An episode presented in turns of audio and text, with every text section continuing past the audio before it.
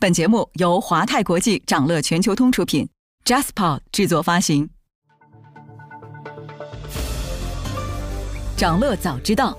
从华尔街到中环，每个交易日开盘前，我们用十分钟为你播报最新鲜、硬核的财经快讯。今天啊是二零二二年的十一月二十一号，星期一，各位投资者早上好。新一轮中概股财报披露，各大公司的业绩表现怎么样？在经历了退市、跨国审计、股价动荡等等挑战之后，十一月以来的中概股复苏势头能持续吗？稍后的焦点话题，我们将从四个角度为你拆解。不过啊，首先还是让我们快速回顾一下上周全球市场的表现。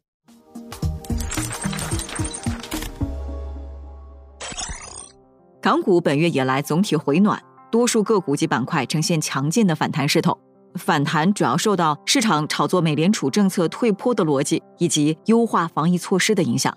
上周，恒生指数、科技指数、国企指数三大指数分别累计上涨百分之三点八五、百分之七点一九和百分之四点四零。南向资金成交两千九百一十四点七二亿港元，环比增长百分之四十二；净买入三十二点三二亿港元，环比降低百分之七十一点五。分析认为。海外流动性收紧的担忧有望逐步缓和，美债利率大概率在今年底、明年初确认下行拐点。根据历史经验啊，港股对于基本面修复加美债利率顶部比 A 股更敏感，而且在更具有吸引力的赔率下表现出更大的弹性。在美元弱、美债利率下行、人民币汇率走强的组合下，即使美股下跌，港股也有望脱钩。目前呢，港股估值已经得到显著修复。板块轮动将是接下来的市场特征。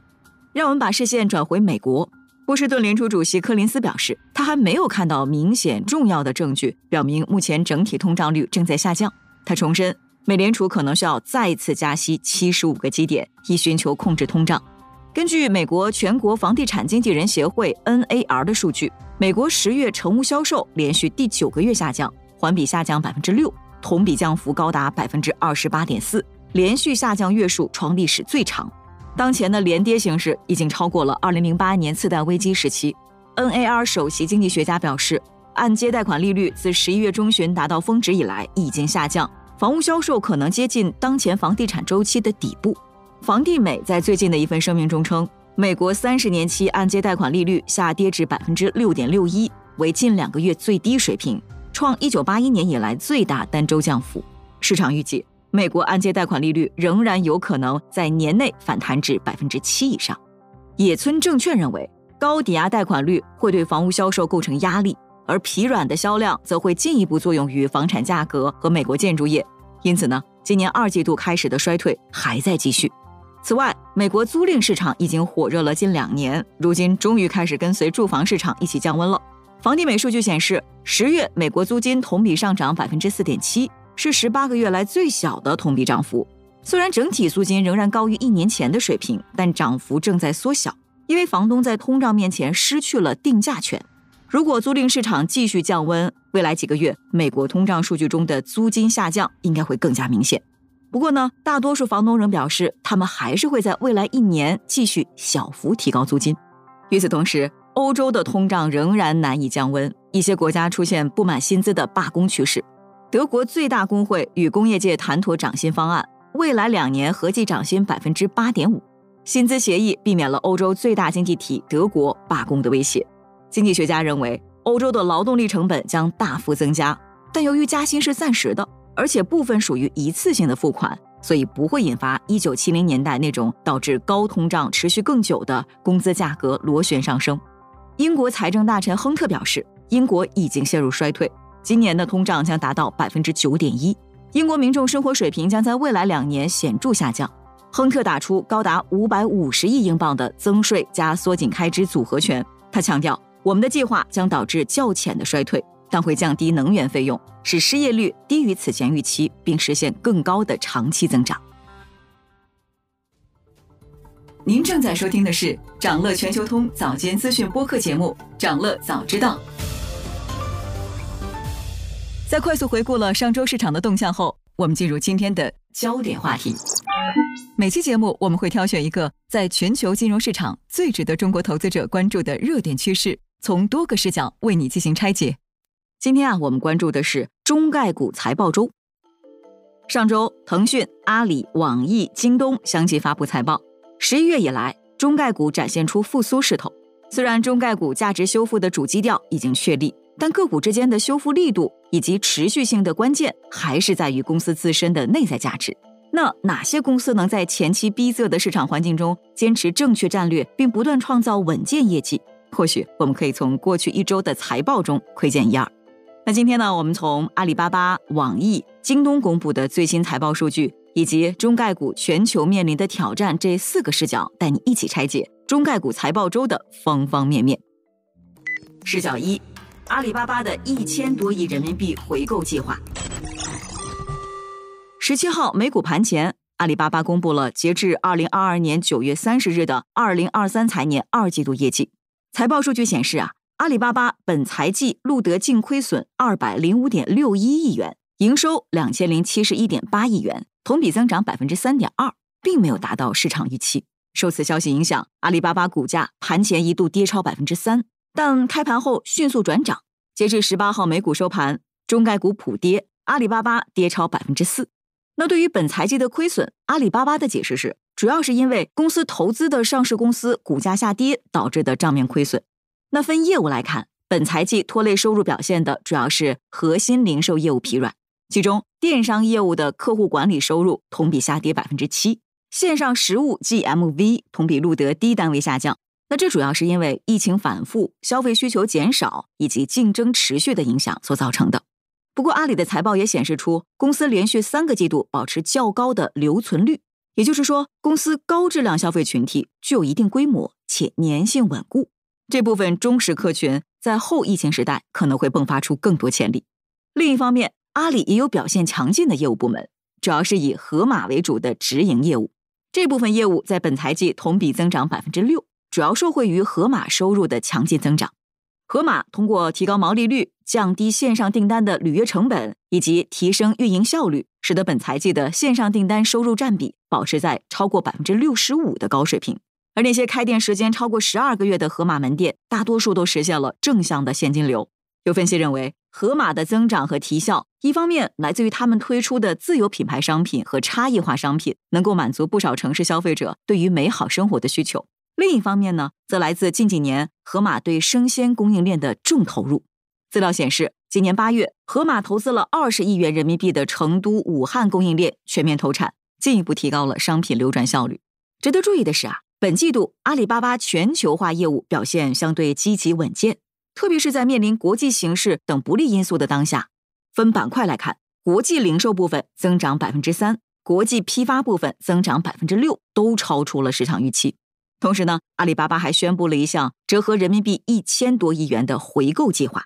阿里表示，公司已获董事会授权，将现有的股份回购计划另外增加一百五十亿美元，并将有效期延长至二零二五年三月底前。阿里巴巴首席财务官徐红称，截至二零二二年十一月十六日，我们在现行二百五十亿美元回购计划下，已回购了约一百八十亿美元的股份。那关于阿里回归港股的计划，目前来看可能会短期内搁置了。今年八月，阿里巴巴在港交所发布公告，表示将自愿转换为香港联交所双重主要上市，预计将于二零二二年底生效。但在财报发布后，阿里巴巴又发布公告称，公司将不会按照原计划在二零二二年底完成在港交所主要上市了。阿里表示，过去的几个月里，公司一直在为公司在中国香港主要上市做准备。在此过程中，公司密切关注并考虑各种因素，包括不断变化的市场及其他外部环境。在正式完成转换香港主要上市之前，公司还需要制定并向股东提交审批一份新的员工持股计划，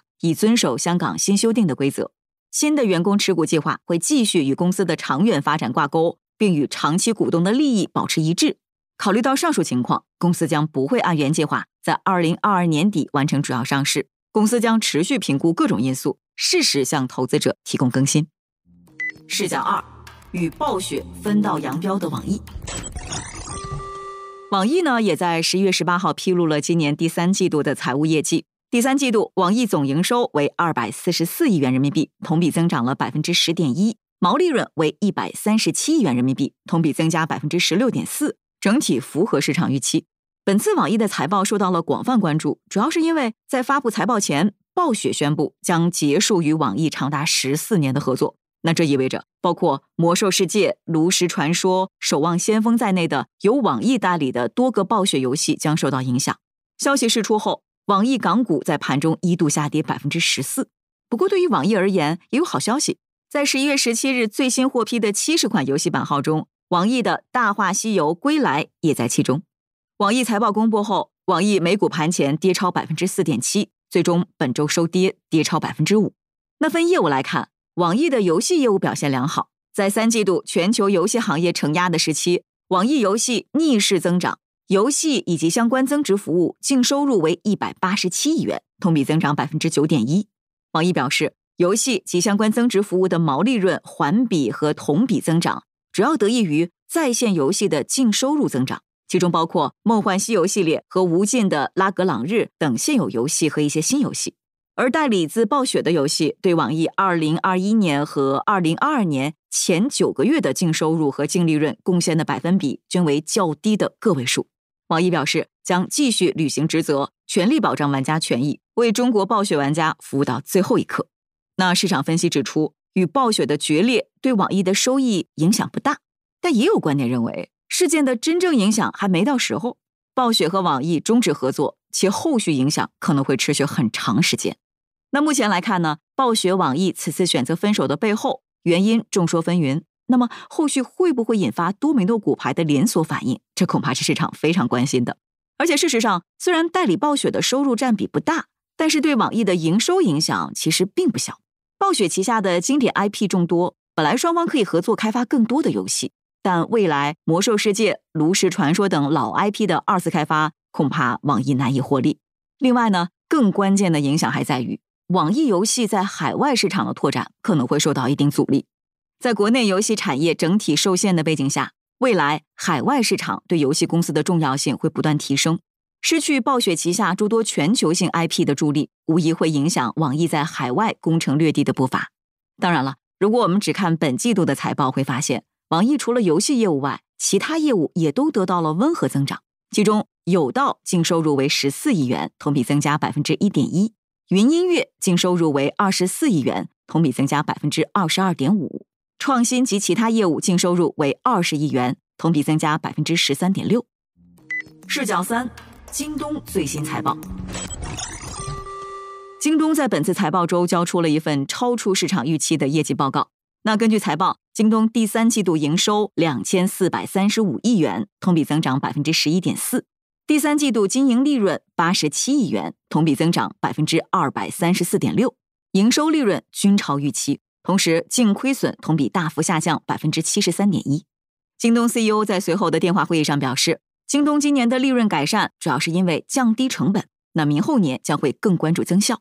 财报公布后，京东美股盘前涨近百分之五，但最终收跌。截至周五收盘，京东股价跌超百分之二。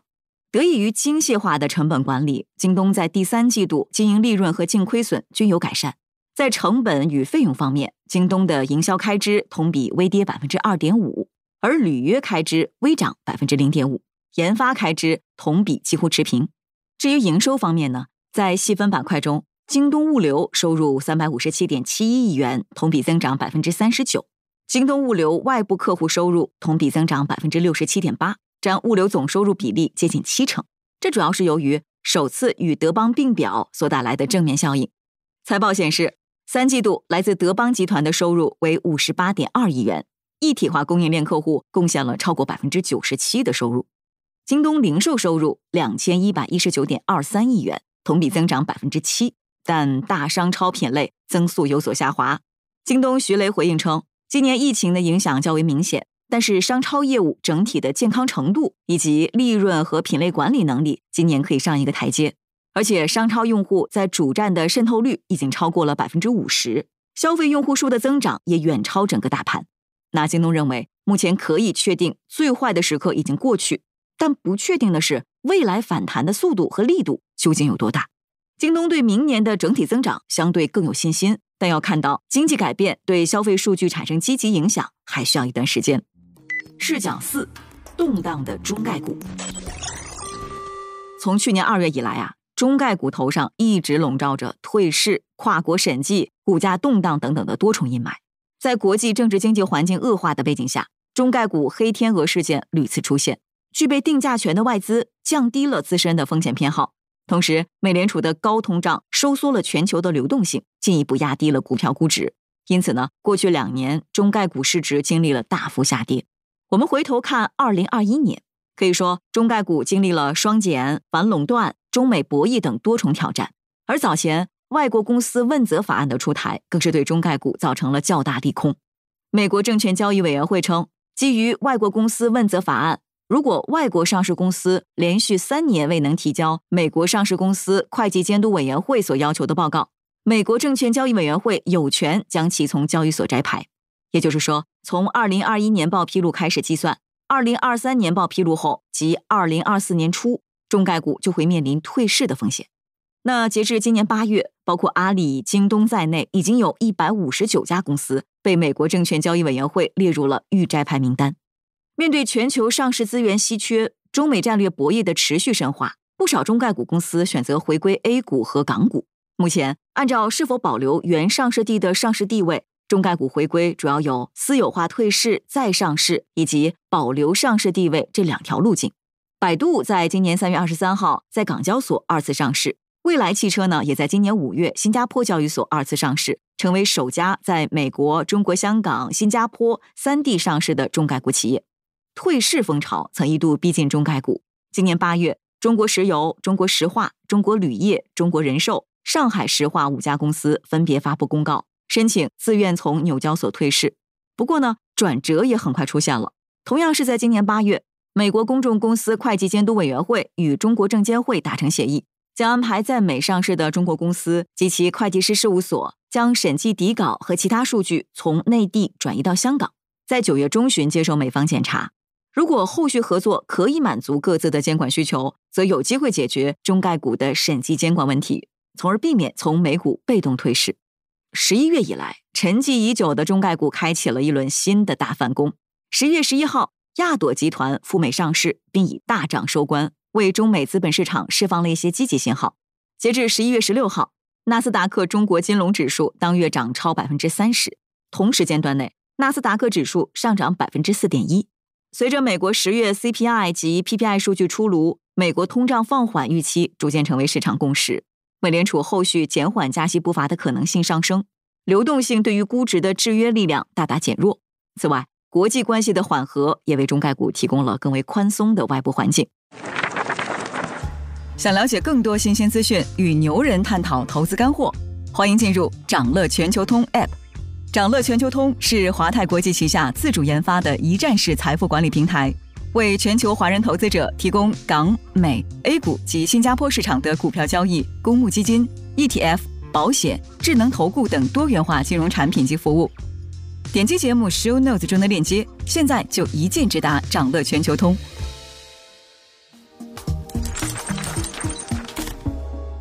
您正在收听的是掌乐全球通早间资讯播客节目。掌乐早知道，在今天开盘前啊，还有这些重要资讯值得你关注。社交平台 Grindr 上市首日，盘中涨超百分之五百。当地时间周五，全球最大 LGBTQ 社群的社交网络运营商 Grindr 完成借壳上市，当天最高涨幅接近百分之五百一十五，因为大幅波动，至少五次触发熔断，最终收涨超过百分之二百一。那财务数据显示，Grand 正处于高速增长中，为低迷的特殊目的收购公司市场打了强心针。但社交 App 的竞争对手们今年股价都经历了暴跌，且跑输大盘，因此该股面临短期下行压力。九九六遭遇大规模抵制后，推特将继续裁员。马斯克正考虑解雇更多推特员工，这次的目标是销售和合作伙伴业务部门。在裁员百分之五十后。马斯克向剩下的不到四千名推特员工发出了最后通牒：要么长时间高强度干活，要么拿着遣散费滚蛋。与销售、合作伙伴及类似职位的员工相比，更多技术职位的员工选择了离职。而就在拜登八十岁生日前夕，特朗普的推特账号正式解封，粉丝数量逼近两千五百万，并处于猛增状态。特朗普已经正式宣布将参选二零二四年美国总统选举。此外，本周还有这些即将发生的重要日程值得你关注：美联储将公布十一月货币政策会议纪要；欧洲央行将公布货币政策会议纪要；美国将公布十月新屋销售、十月耐用品订单数据、十一月密歇根大学消费者信心指数；欧元区将公布十一月制造业 PMI 初值。德国将公布十一月制造业 PMI 初值。财报方面，百度、爱奇艺、小米集团、拼多多、唯品会将公布三季报。